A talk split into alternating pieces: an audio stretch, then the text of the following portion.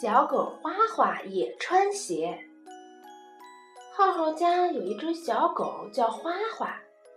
一天，妈妈给三岁的浩浩买了双新鞋。浩浩穿上后，左看看，右瞧瞧。家里的小狗花花跑了过来，舔了舔浩浩的鞋。浩浩仰起头来，天真的问：“妈妈，狗狗冷吗？它怎么不穿鞋呢？”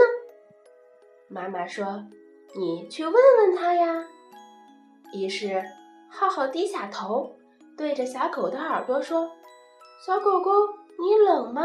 我给你穿鞋好吗？”小狗摇着尾巴。浩浩大声地对妈妈说：“妈妈，狗狗说它冷，它向我点头呢。”说着，浩浩就把自己的鞋脱了下来，套在小狗的两只前脚上。妈妈还差两只脚呢，差什么两只脚呀？狗狗有两只脚没有穿鞋呢。话还没说完，小狗汪汪的叫着。